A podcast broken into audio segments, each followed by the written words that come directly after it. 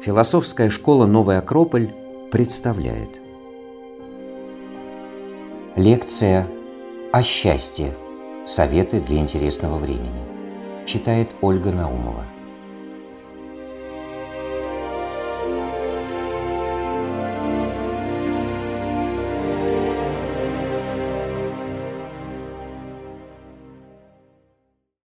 Зовут Ольга Наумова. Я преподаватель философской школы «Новый Акрополь» в Волгограде. И сегодня не первая лекция нашего цикла, которая называется «Советы для интересного времени». Время у нас действительно интересное, очень такого, я думаю, никто из нас еще не переживал, несмотря на весь наш жизненный опыт. И, наверное, одна из самых интересных вещей, которые мы сейчас переживаем, мы довольно много времени проводим наедине с собой, ну или, по крайней мере, в кругу очень узком. И хочешь не хочешь, такая обстановка, такие жизненные обстоятельства заставляют нас больше вопросов самому себе задавать, оценивать, пересматривать свою жизнь. Мы решили, что будет очень хорошо делать это в компании мудрых людей. Мы имеем в виду тех философов, о которых мы говорим в курсе нашей философской школы – особенно в его вводной части. И именно с этими мудрецами, с этими замечательными людьми мы потихоньку знакомимся и знакомимся с тем, что они могут нам сегодня посоветовать. Потому что те вещи, которые говорят они, вне времени. Сегодняшняя наша тема о счастье. Тема, с одной стороны, желанная, я имею в виду само счастье, а с другой стороны, парадоксально. Все люди равным образом, одинаково стремятся к счастью. Так говорят буддисты, и, возможно, это вообще единственное, что нас тотально, абсолютно объединяет. Любой человек стремится к счастью. Другое дело, что он представляет себе это счастье по-своему. Вот здесь и как раз э, основная парадоксальность понятия счастья. Ну, мы поздравляем друга с днем рождения и, конечно же, желаем ему счастья. Или мы поздравляем родственников с Новым годом и желаем счастливого Нового года. Что мы под этим подразумеваем? Бывает, что благополучие, благосостояние. Ну, то есть, чтобы было побольше денег, чтобы была спокойная, уютная, благополучная жизнь. Для кого-то это путешествие и возможность приобретать все, что нужно для удовлетворения не только насущных потребностей, но и чего-то еще большего. Для кого-то это какое-то субъективное ощущение, субъективное состояние, которое связывают с какой-то успокоенностью, с, со стабильностью и так далее. Ну, то есть спектр наших представлений о счастье, он совершенно необъятен. Исследовательница Эдит Холл в своей книге о счастье и об Аристотеле, одном из самых первых, наверное, самым первым философе, говорившим о счастье, исследовавшим счастье, приводит пример двух королев. Ну, вот представьте, королева Виктория. Она дожила до 90, ну, почти до 90 лет. У нее было 9 детей, причем все они дожили до зрелого возраста. Она была самым богатым человеком в мире, потому что она была королевой величайшего, могущественного в те времена, хотя уже не такого могущественного, но тем не менее государства. И другая королева, королева Мария Антуанетта, которая прожила всего 37, двое из ее четверых детей умерли во младенчестве, а сама она, как вы помните, была казнена во время Великой Французской революции. Кто из них был более счастлив? Ну, очевидно, Виктория. Дольше прожила, больше детей, более благополучная с нашей точки зрения жизнь. Но если мы все-таки встанем на философскую позицию, то мы должны признаться себе, что мы не знаем, кто из них был более счастлив. Потому что мы не знаем, каково было внутреннее состояние Виктории, которая потеряла любимого человека достаточно рано, дожила до глубокой старости, но непонятно, была ли она действительно полностью удовлетворена своим существованием в конце жизни. И мы не знаем ничего про Марию Антуанетту. Итак, наши представления о счастье разнятся порой до полностью противоположных. А, мы порой пытаемся связать это с удовольствиями, с наслаждениями, с какими-то психоэмоциональными состояниями, а порой пытаемся как-то объективировать и связать счастье с количеством денег или с э, количеством прожитых лет. Академик э, Шамиль Алиев как-то нам рассказывал, что в Дагестане есть кладбище, на котором на надгробном памятнике написано, этот человек прожил 15 дней. Хотя если мы смотрим даты, возраст его был, когда он умер, почти 90. Просто считалось то время, которое можно было бы назвать счастливым, полноценным. В общем, мы с вами запутываемся все больше и больше. Что же такое счастье? За ответом хотя бы предположительным, предварительным ответом на этот вопрос давайте обратимся к человеку, который, мне кажется, мог систематизировать практически все. Его имя я уже сегодня называла. Это греческий философ Аристотель. Несколько слов о нем самом. Он родился в IV веке до нашей эры, а, не в Греции, как можно было бы предположить, а в Македонии. А, происходил из семьи придворного врача, жил не в бедности, прямо скажем. А, с 17-летнего возраста, на протяжении 20 лет, он был учеником великого Платона, одним из ближайших, первых его учеников а, в академии. После этого путешествовал и искал мудрости в других странах, и несколько лет был наставником наследника Македонского престола по имени Александр, будущего Александра Македонского. Но когда тот довольно раннем возрасте сошел на трон, естественно, что наставники ему уже были не нужны, и Аристотель мог посвятить себя уже себе и своим ученикам и создал Ликей, или, как мы сегодня говорим, лицей, еще одну философскую школу, знаменитую, известнейшую, также находившуюся в Афинах. И помимо того, что это была философская школа, не первая в истории, но это была первая философская школа, где велись научные исследования. Аристотель был из тех людей, для которых хаос на уровне мыслей и хаос на уровне знаний был чем-то противоестественным. И он а, наводил порядок во всем. Он очень внимательно наблюдал реальность, он все очень логично и точно систематизировал, не только растительный мир, не только животный мир, то есть он занимался, естественно, научными исследованиями, но в том числе он исследовал сферу души и говорил в том числе и о счастье. И то, о чем сегодня пойдет речь, это именно его, Аристотеля, представление. Хотя я надеюсь, что в конце мы с вами познакомимся с мнениями и других философов тоже, не менее интересных философов. Аристотель отказывался относиться к счастью как к чему-то, что на нас падает с неба. Мы, согласитесь, так порой к счастью относимся. Да? Нам кажется, что, ну, не волшебник в голубом вертолете, конечно, но вот как-то оно случится, как-то оно на нас свалится, кто-то нам его подарит. Или наоборот, что чаще бывает, нам с вами кажется, что обстоятельства, окружающие нас, как, например, сейчас, коронавирус, изоляция, притеснение со стороны обстоятельств, а, все это делает нас несчастными. Вот Аристотель нас бы с вами не одобрил. Он отказывался признавать, что кто-то, кроме самого человека, может сделать себя счастливым, ну или несчастным.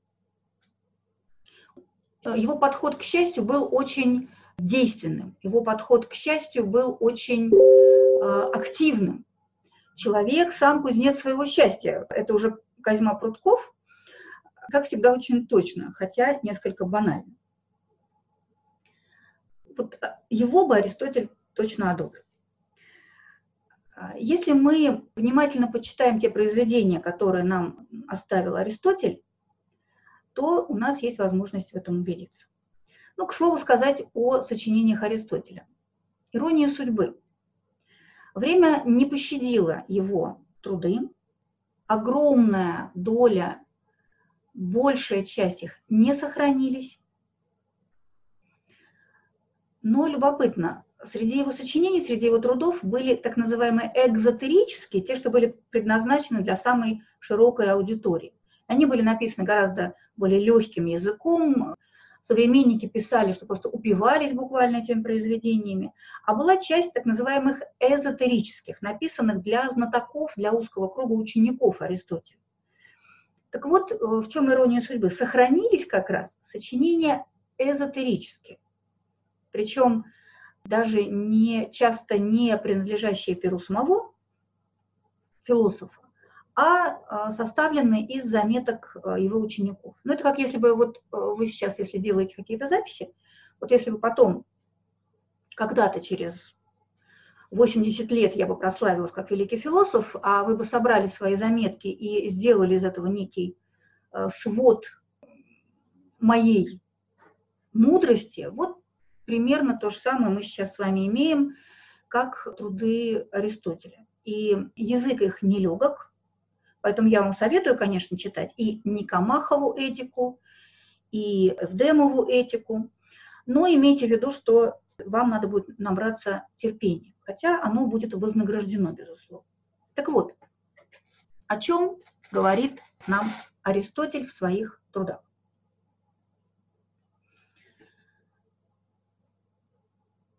Он говорит о том, что целью всех человеческих действий, всех человеческих проявлений, от просто жизни до, я не знаю, произведения искусства, э, любых духовных изысканий, является достижение блага. И благо это, конечно, все люди понимают по-разному. Ну, например, для а, больного человека благом будет здоровье, но, тем не менее, все мы единым образом стремимся к благу. И вот высшее благо для Аристотеля, высшее, максимально высокое, это как раз счастье. Но мы опять приходим к тому же, что же такое счастье. Тут как раз а, нам очень будет интересен подход Аристотеля. Он говорит, что счастье человека это именно счастье человека. Из всех других живых существ, имеющих э, душу, он говорит о душе растения, он говорит о душе животного, о душе человека. Так вот, э, из всех живых существ, например, растение имеет, если так можно выразиться, свое растительное счастье. Оно заключается, это растительное или счастье растения, ну, в некоем таком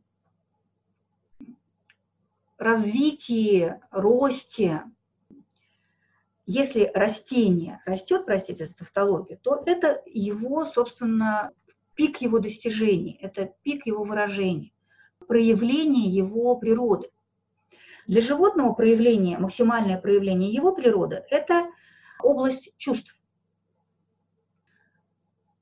Так вот, человек, который обладает и отчасти душой растения, и отчасти душой животного, то есть э, у него есть и удовлетворение от роста, и удовлетворение от проявления чувств, но тем не менее он не может быть счастлив только от своего, скажем, какого-то энергетического, энергетической активности, как растение. И он не может быть счастлив только как э, чувствующий, только как э, переживающий, как животное он может быть счастлив только как человек. Что же отличает человека от растений, от животных?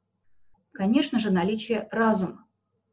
И вот мы с вами переходим к той сфере, которая по Аристотелю ответственна за наше счастье.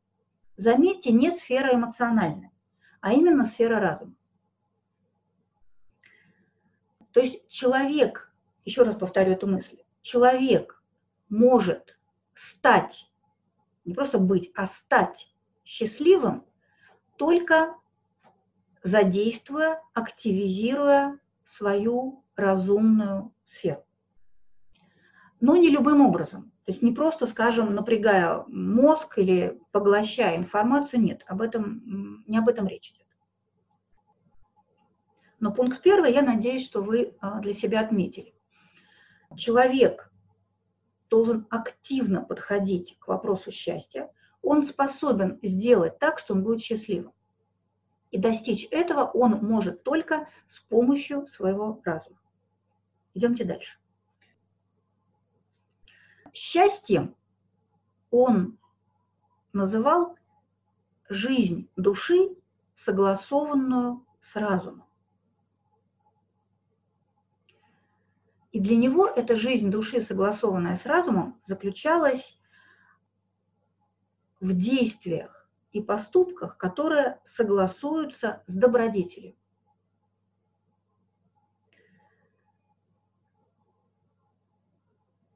Еще раз повторю мысль.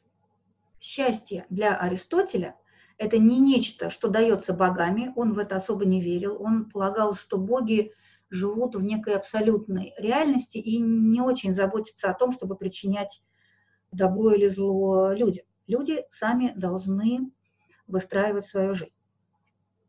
И счастье приобретается практикой добродетели путем длительного обучения. Какая странная мысль, скажем мы. Это что, получается, счастью можно научиться? Да. Аристотель именно так и полагал. Давайте немножечко поисследуем, как это. Что такое добродетель, мы примерно понимаем. Это некие хорошие положительные качества, достоинства, противоположность порокам. Добродетели Аристотель считал принадлежащими двум классам, двум видам. Первый класс, тип, вид добродетели – это, собственно, добродетели, которые присущи нашему разуму. Ну, мудрость, благоразумие, рассудительность, а, способность размышлять и так далее. Ну, то есть это вот то, что связано с работой самой нашей а, разумной ментальной сферы. Второй вид добродетели – это те добродетели, которые мы с помощью разума можем развивать. Ну, например, мужество, дружелюбие, справедливость, правдивость, доброта и так далее. И а, почему он их так разделяет, какая разница, добродетели и добродетели, в любом случае это хорошо. Он говорит о том, что добродетели разума мы можем развивать, ну вот просто работой разума. То есть если мы поймем, что есть хорошо, это уже развитие добродетели разума, осмысление и так далее. А, то есть добродетели разума мы осваиваем изучением. А вот остальные добродетели, так называемые этические, мы их выучиваем, практикуя, повторяя.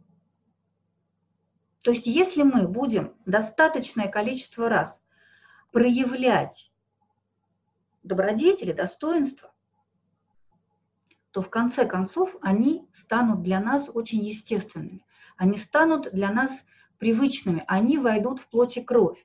И мы уже будем не имитировать их, а э, это будет э, проявление нашей натуры, это будет проявление нашей естественной человеческой природы. И, ну, например, буддисты называют это накапливать добро или накапливать э, благо. То есть если я пока еще, может быть, не очень добрый человек, но я хочу быть добрым, то в ситуации, когда я могу проявить, а могу не проявить свою доброту, я буду стараться, осознавая это своим разумом, ее проявлять. На первых порах я буду делать усилия над собой. Я буду не то, что себя заставлять, то есть если я считаю, что это правильно, вряд ли мне придется прям ломать себя об коленку. Нет, но, наверное, даже проще будет с щедростью привести пример, тем более, что сам Аристотель почему-то именно по поводу щедрости больше всего и говорит. Если, скажем, я от природы не очень щедра а, и считаю, что это не очень хорошо, что мне нужно быть более щедрым, то в ситуациях, когда я могу эту щедрость проявить, не только щедрость деньгами, да, речь идет не о том, чтобы сорить деньгами, мы об этом сейчас поговорим, а о том, чтобы проявлять, отдавать немножко больше, чем я привыкла. Может быть, отдать немножко больше времени, уделить немножко больше времени какому-то своему знакомому, знакомому, которому это время нужно. Например, человек вот сейчас, да, в этой ситуации, человек чувствует себя одиноко, и просто позвонить и поболтать даже ни о чем, не то что какие-то умные мысли или лекцию по Аристотелю э, о счастье пересказывать, а просто поговорить с человеком. Для нас это как бы, как бы пустая трата времени. А для человека какое-то маленькое успокоение. Это вот проявление щедрости. И если я сознательно, разумно буду это делать, один раз, второй раз, третий раз, я не имею в виду болтать ни о чем со всеми кто попадется под руку, а я имею в виду проявлять свою щедрость в разных сферах. Где-то деньгами, где-то временем, где-то улыбкой, где-то терпением, то потихоньку, потихоньку, потихоньку быть щедрым для меня станет привычным состоянием. Итак, счастье для Аристотеля – это жизнь души, согласованная с разумом. А лучшее, наилучшее проявление разума – это развитие добродетелей с помощью разума. Я понимаю, что нужно делать, и я это тренируюсь это делать, я это практикую. Очень важный момент. Нельзя быть э, щедрым теоретически, нельзя быть добрым теоретически, нельзя быть справедливым, ну, в принципе. То есть я или проявляю справедливость, или я пока не знаю, справедлив я или нет. Вот с точки зрения Аристотеля это исключительно практика. Еще один очень важный момент, что касается этических добродетелей. Аристотель не просто великий теоретик, он великий систематизатор, и он составил целую таблицу добродетелей. Потому что как мы поймем, что развивать, что нам надо развивать, а что у нас в порядке, а что у нас э, проявлено, а что пока находится в зародыше и в потенциале. У него очень простой подход, очень простой принцип. Есть крайности, которые плохи. Ну, возьмем ту же щедрость. Есть расточительность, одна крайность. Есть скупость, другая крайность. А щедрость – это золотая середина между ними. И мы редко бываем с вами в каком-то одном положении вот на этой э, линейке мы часто бываем либо, ну, редко бываем вот в положении золотой середины, но это именно то состояние, к которому нам нужно стремиться. Можно даже себя замерять, себя тестировать, определять, в каком положении я сейчас нахожусь. Я ближе к скупости или я ближе к расточительности, или я все-таки уже более или менее в золотой середине щедрости нахожусь. Какие еще дает примеры добродетели и этой золотой середины Аристотель? Ну вот он, например, говорит, одна крайность – это робость, другая крайность – это наглость. Золотая середина – это уважение. То есть я либо робею перед другими людьми, я стесняюсь, я замыкаюсь в себе, либо я веду себя нагло вызывающе по отношению к ним. Золотая середина – добродетель, которую стоит развивать, которую стоит стремиться – это уважение. И если в какой-то ситуации я вдруг в самой ситуации, или скорее даже анализируя потом, какую-то историю, которая со мной произошла, я понимаю, что вот здесь было больше, зря я так вот стеснялась, зря я так робела, зря я так закукливалась, мне надо было немножко больше проявлять себя, немножко больше проявлять по отношению к другому человеку внимание и уважение. Даже постфактум, анализируя какие-то ситуации, я немножко больше учусь себя в этом смысле соотносить с идеалом. А мой идеал в данном случае – это уважение, ну, с точки зрения Аристотеля. Или, например, одна крайность – это толстокожесть, ничем меня не пробьешь. Такая, не то чтобы равнодушие, но вот я вообще ни на что не, не реагирую. Мне до фонаря все, до лампочки. Другая крайность – ранимость. Я как будто живу без кожи, и малейшее дуновение ветра, любая эмоция другого человека по отношению ко мне или просто эмоция меня сразу ранит, приносит мне боль. Какова золотая середина? Стойкость, говорит Аристотель. Что бы ни происходило, я должен оставаться а, выдержанным, стойким, не глухим ко всему, что происходит, не равнодушным, не натягивать на себя кольчугу и броню безразличия, непроницаемую для внешнего мира его воздействия. Но в то же время не быть человеком без шкурки, не позволять обстоятельствам делать из себя а, бог знает что. Нет, стойкость. Или, например, высокомерие, одна крайность, самоуничижение, другая крайность. Самоуважение, золотая середина. Итак, повторю. Практика добродетелей – путь к счастью с точки зрения Аристотеля. Как мне понять, какая добродетель мне актуальна? С чем у меня все нормально, а с чем плохо? Вот он предлагает идти таким путем. Посмотреть, какие крайности больше всего меня выбивают из седла, какие крайности больше всего меня делают несчастным. И увидев противоположную крайность, стараться двигаться к золотой середине.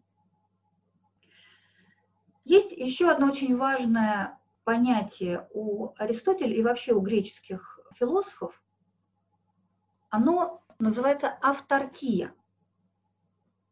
Если в лоб его переводить, это самодостаточность. Что имеется в виду?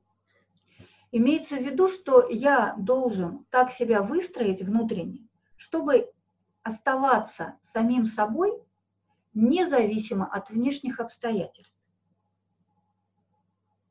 То есть мое счастье не должно зависеть от того, что у меня есть или чего у меня нет. Или от тех, кто меня окружает или не окружает. То есть я не должен становиться несчастным в отсутствии чего-то или кого-то такого рода счастье очень шаткое, очень хрупкое, и оно из нас делает утлую щепку, которую кидает в одну в другую сторону, бросает волна жизни. Если я буду э, зависим от внешних обстоятельств, то э, любой ерунды будет достаточно, чтобы сделать меня несчастной. Потому что, согласитесь, может, конечно, мне так не повезло, если так можно выразиться, но обстоятельства редко складываются так, чтобы делать нас счастливыми. Нам приходится справляться самим. Еще раз, нынешняя наша с вами ситуация.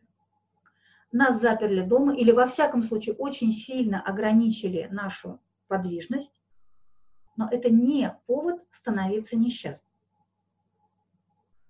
Это повод посмотреть вглубь себя, и сказать себе, о, что это за такое нетерпение, что это за э, беспокойство внутреннее, что это за зуд. А ну-ка давай посмотрим. Крайность, другая крайность – это полная пассивность и равнодушие. А что же будет золотой серединой? Я для себя это определяю как спокойствие – даже, я бы так сказала, радостное спокойствие и предощущение новых возможностей. У Аристотеля такого нет, это я для себя так определяю.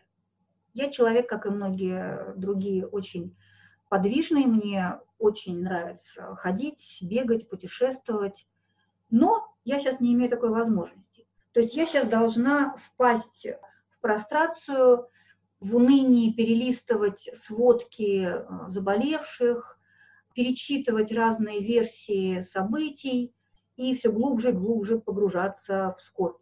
Не хочу.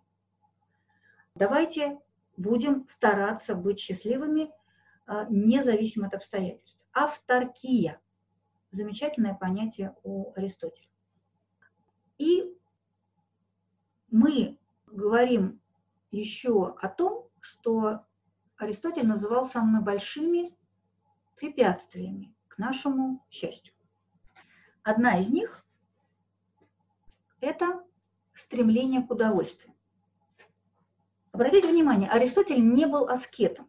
Я почему говорила о его семье, о воспитании? Он не был, скажем, киником, как Диоген, который полуголый ходил по улицам Афин и жил не то чтобы в бочке, но в общем в огромном кувшине.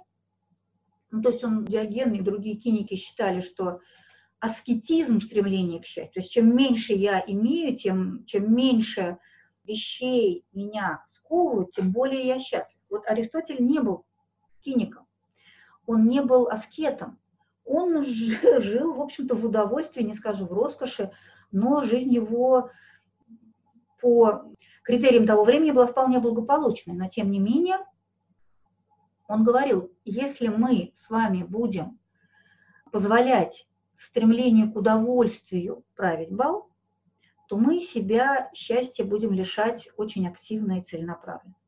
Потому что любого рода удовольствия, особенно физического плана, они очень кратковременны. Они дают короткое удовлетворение, ну а дальше я потом расстроен, что у меня это все закончилось. Я съела шоколадку, и я, ну я не буду говорить счастлива, да, хотя иногда мы так и говорим, я бежал, бежал, бежал, потом сел, фу, какое счастье посидеть. Ну это мы так ссоре, это мы не, не серьезно. То есть любое удовольствие, оно очень быстро проходит. Но не это плохо, прошло и прошло. А проблема в том, что мы начинаем стремиться к следующему удовольствию, да еще так, чтобы оно было посильнее. Такого же нам уже недостаточно.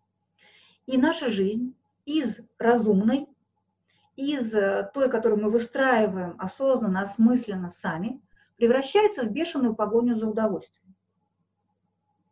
Причем такую достаточно, не то чтобы мы как зомби становимся, но что-то типа того. То есть мы перестаем разумно оценивать и свою жизнь, и самих себя, и обстоятельства вокруг нас. Итак, а, повторю то, о чем мы с вами уже поговорили.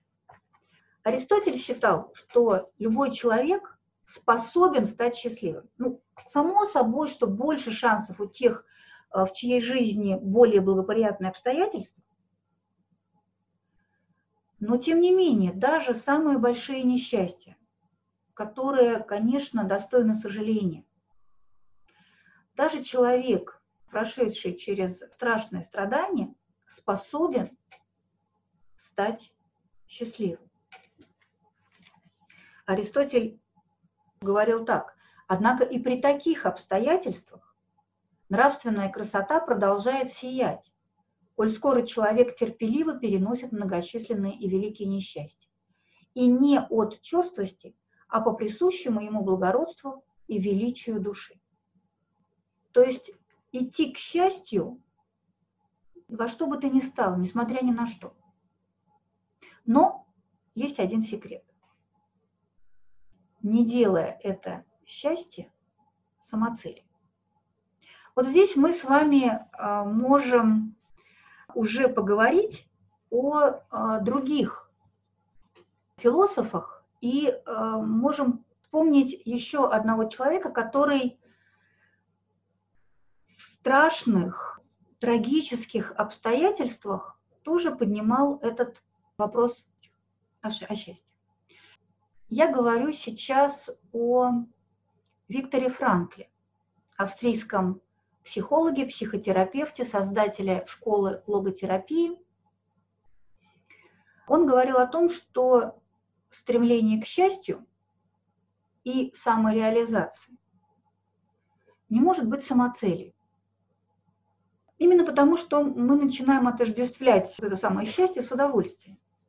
Он говорил о том, что целительным для человека и приводящим его к счастью является жизнь в соответствии со смыслом этой жизни. Каждая минута, каждый час, каждый день нашей жизни несет свой смысл, свою задачу, свое предназначение. И если мы не сидим и размышляем, как же мне сейчас быть более счастливым, а вот сейчас, а вот сейчас как? Если мы просто хорошо делаем то, что должны вот сейчас в эту минуту делать, то удовлетворение от того, что я смог с собой справиться, от того, что я смог сделать это усилие, ну и просто от прямого результата моего действия, будет гораздо более похожим на счастье, чем кратковременное удовольствие от чего-то такого, чего я хотел, хотел, хотел. Счастье – это побочный продукт следования смыслу своей жизни. Смысл жизни не глобальным, нам очень сложно постичь сразу весь смысл всей своей жизни. Это все-таки то, что постепенно открывается с каждым новым поворотом нашего пути. Но у каждого мгновения нашей жизни есть прямой, очевидный смысл, мы его прекрасно знаем. И просто хорошо его выполнять, именно это, с точки зрения Виктора Франкла, нас ведет к счастью. Один ученик нашей философской школы, ему 78, он бодр, мне кажется, и активен больше, чем любые многие 20-летние, очень любит приводить в качестве примера, когда мы заводим разговор на эти темы, про счастье, про удовлетворенность жизнью, он всегда твердит только одно. Счастье приносит преодоление себя. Счастье приносит только усилия. Он знает, о чем говорит, потому что он каждый день в 6 утра идет заниматься кунг-фу.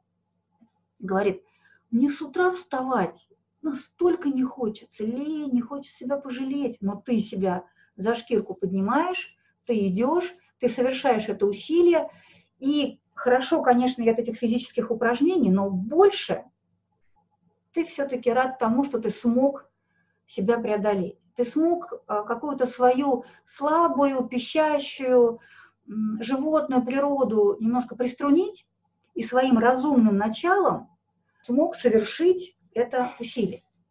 И вот именно а, такой подход, я думаю, что Аристотель одобрил бы.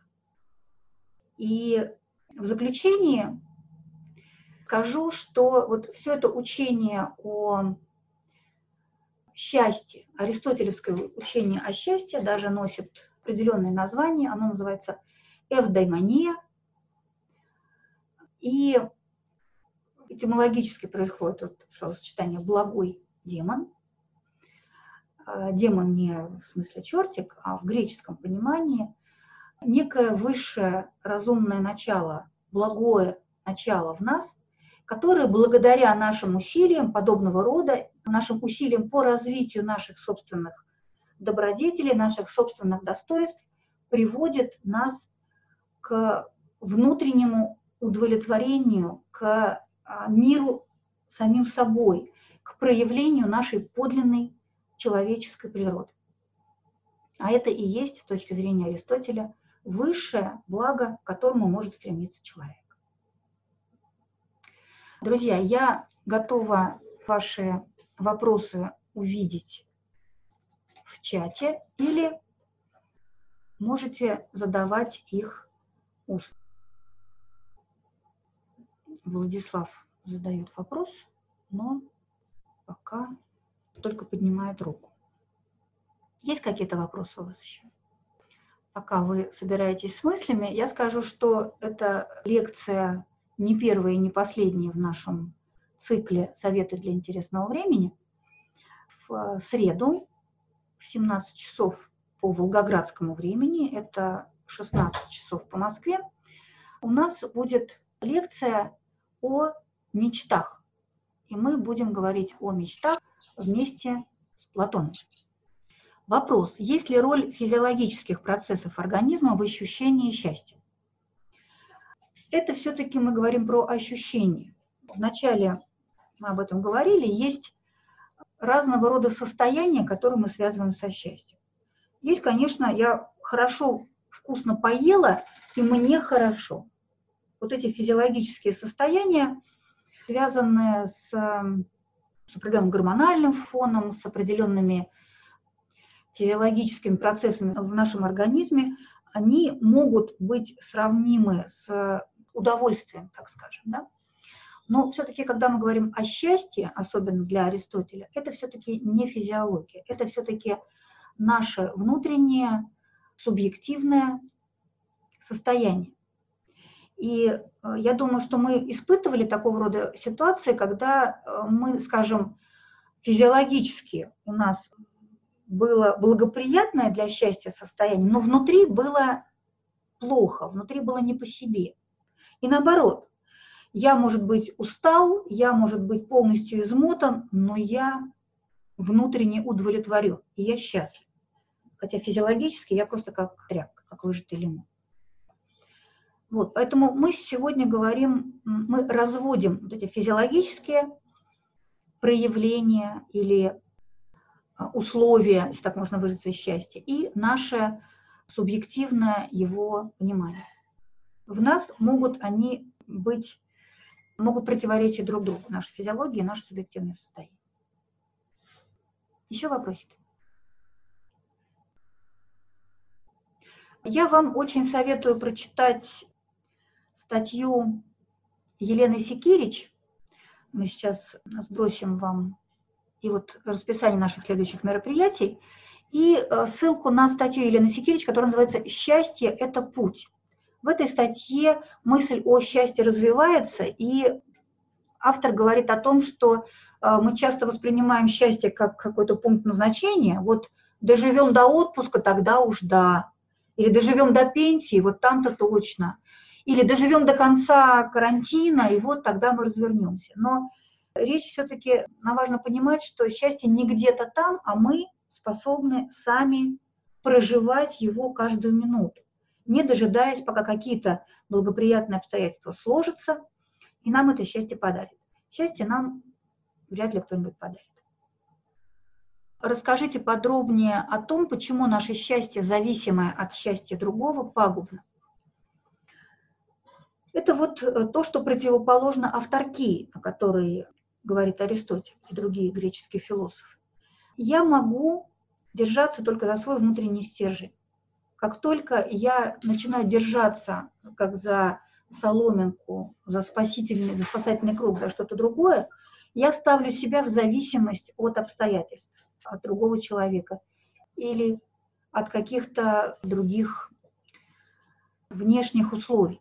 Вот. И тогда, конечно, оно для меня пагубно, потому что я теряю почву под ногами, потому что я, э, человек не обязан быть для меня подпоркой. Другой человек не обязан обеспечивать меня счастьем. Ну, нам бы очень хотелось, конечно, чтобы так было, но он не обязан. Поэтому лучше создавать собственное счастье, опираясь на себя самого. Я не имею в виду, идите все куда хотите, я тут один буду, самодостаточный, прекрасный, добродетельный. Речь не об этом. Для Аристотеля было священным понятие дружба.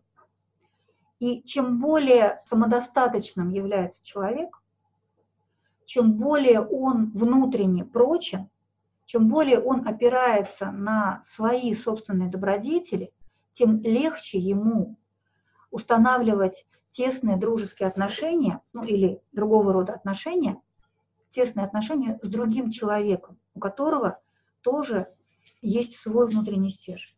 Добродетели притягиваются, недостатки отталкивают людей друг от друга. И поэтому чем более мы будем стараться жить правильно, жить добродетельно, развивая собственные добродетели, познавая их и развивая их, тем больше у нас будет тех людей, которых мы сможем назвать близкими, которых мы сможем назвать друзья. Да, почитайте, пожалуйста, Аристотеля, я перечислила несколько его произведений. И очень советую эту книгу, которую я тоже упомянула, Виктор Франкл «Сказать жизни да», психолог в концлагере. Он был автором теории логотерапии, которую ему, увы, пришлось применить на практике в страшных нечеловеческих условиях а, нацистских концлагерей, в том числе Освенцима. И редко кому удается в таких экстремальных условиях проверить свою теорию. Вот Я только кусочек ее сегодня затронула, но мне показалось, что это близко тому, о чем мы говорим сегодня. Ну что же, друзья, мы вас ждем на следующих наших занятиях. Если а, кому-то интересно посмотреть программы а, философской школы Новый Акрополь в ваших городах, а, в очень многих городах России есть отделение. Сейчас, конечно, в ближайшее время все занятия проходят онлайн, но и это пройдет, и мы сможем с вами встретиться в ближайшем к вам филиале Нового Акрополя очно. Я надеюсь, что это принесет всем пользу. Спасибо вам за терпение, за внимание. До новых встреч. Спасибо вам за теплые слова.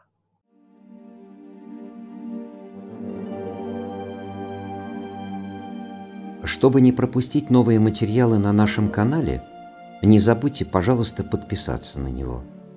Приглашаем вас также в гости на лекции, практикумы, мастер-классы и курсы творческого развития, расписание которых можно найти на сайте философской школы «Новый Акрополь» акрополис.орг.ру. До встречи!